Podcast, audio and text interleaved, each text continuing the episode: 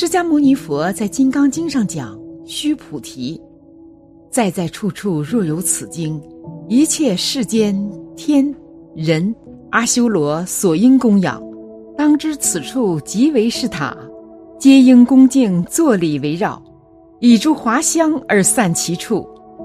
复次，须菩提，虽说是经乃至四句偈等，当知此处一切世间天。”人阿修罗皆应供养，如佛塔庙，何况有人尽能受持读诵须菩提？当知世人成就最上第一稀有之法。若是经典所在之处，即为有佛。若尊重弟子，说明了有佛经的地方，就如有佛塔庙。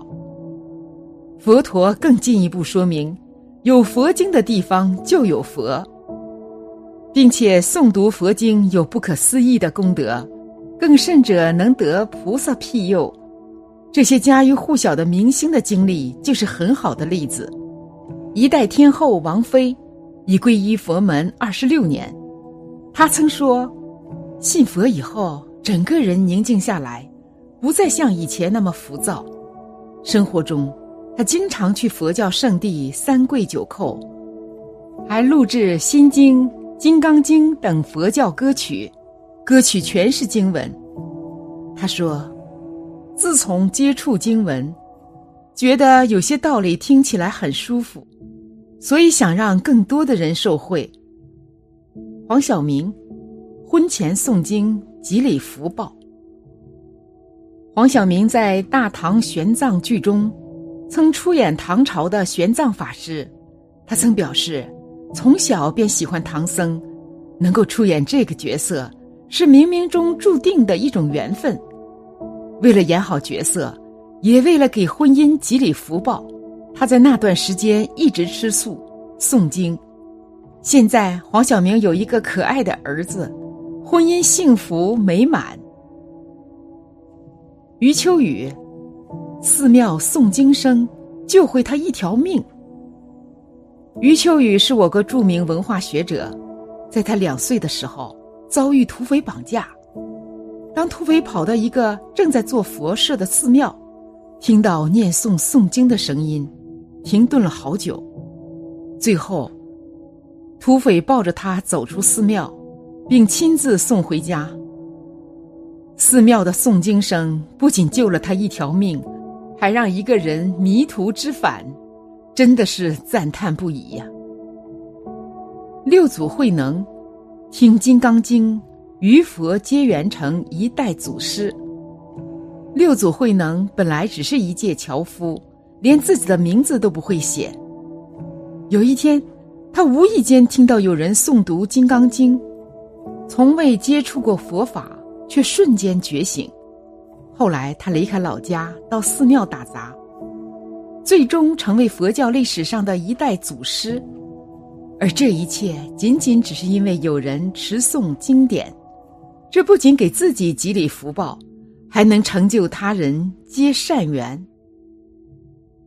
吴秀波，一部《金刚经》治好心魔。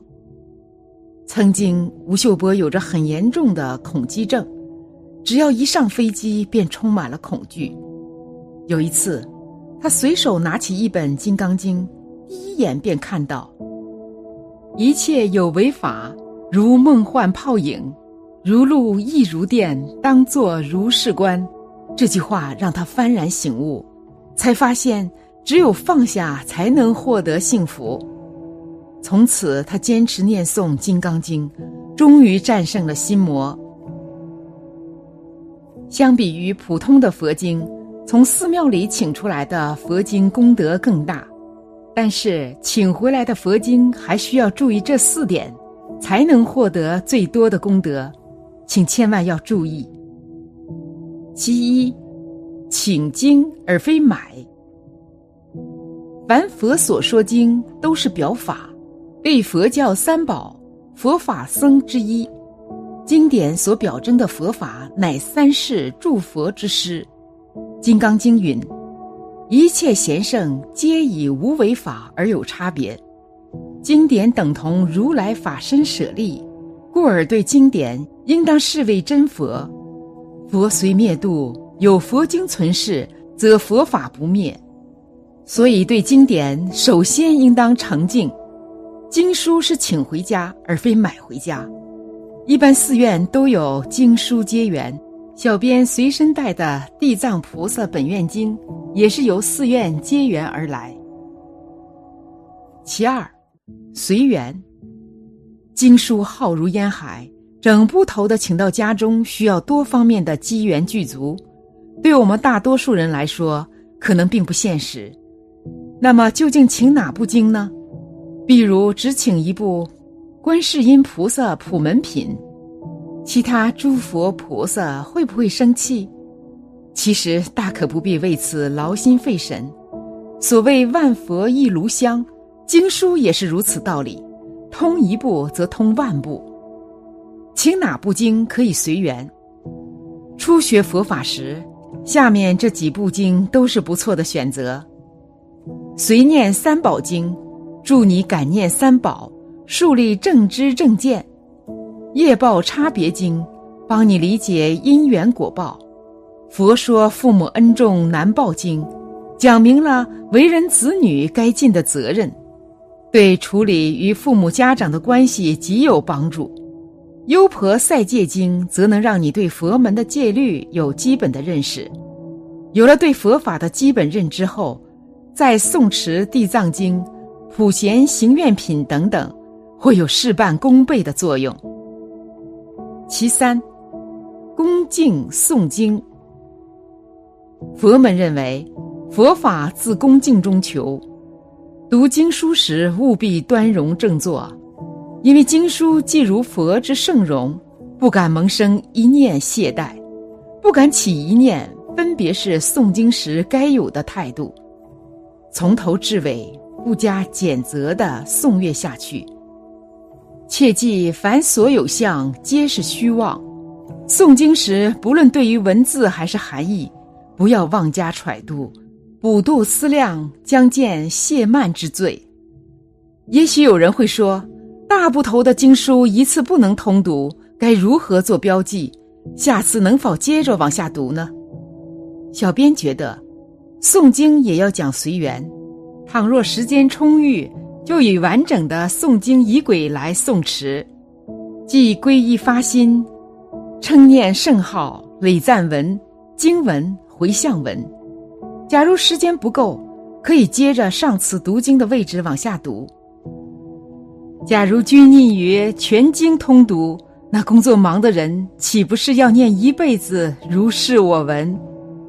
其四，经书安置。佛经不诵读时该如何安置呢？这里有一段著名的典故，说的是宋代著名的居士宰相张商英。他初为官时，对佛教极为反感，但他的妻子向氏却是一位虔诚的佛教徒。一日，他皱着眉头写文章，妻子问他何故不开心，张商英回答在写《无佛论》。妻子对他说。既然无佛，那有什么好论的呢？相公应该先写有佛论才是。张商英被呛得说不出话，见妻子手中有一部黄绸包裹的书籍，问妻子知道是《维摩诘所说经》，于是便取来读，想要找出佛经中的破绽。谁料越读越欢喜，最后自己倒是皈依了。比妻子还虔诚。妻子再见到张商英读《维摩诘经》，便对他说：“相公可以熟读此经，然后好写你的《无佛论》。”从典故中可以看出，古人对经书安置是非常恭敬的。即使今天不能以黄绸包书，起码做到不以手指沾口水翻页，不折页。中断时可以夹放纸条，不把经书面儿朝下，做人字形搁置。行文至此，想必诸位佛友也对佛经的诵持安置有了大致了解。金刚经》中佛陀以木筏比喻佛法，它能载众生脱离苦海，登上解脱彼岸时，筏子是需要舍弃的。可是如果在汪洋大海中不珍惜木筏，就不是明智之举了。好了，今天的分享就到这里了。夫盛必有衰，和会有别离？希望此次相遇能给大家带来收获。如果您喜欢本期内容，请在视频下方点个赞，或者留言给出您的建议。还可以在右下角点击订阅和分享。您的支持是我最大的动力。咱们下期不见不散。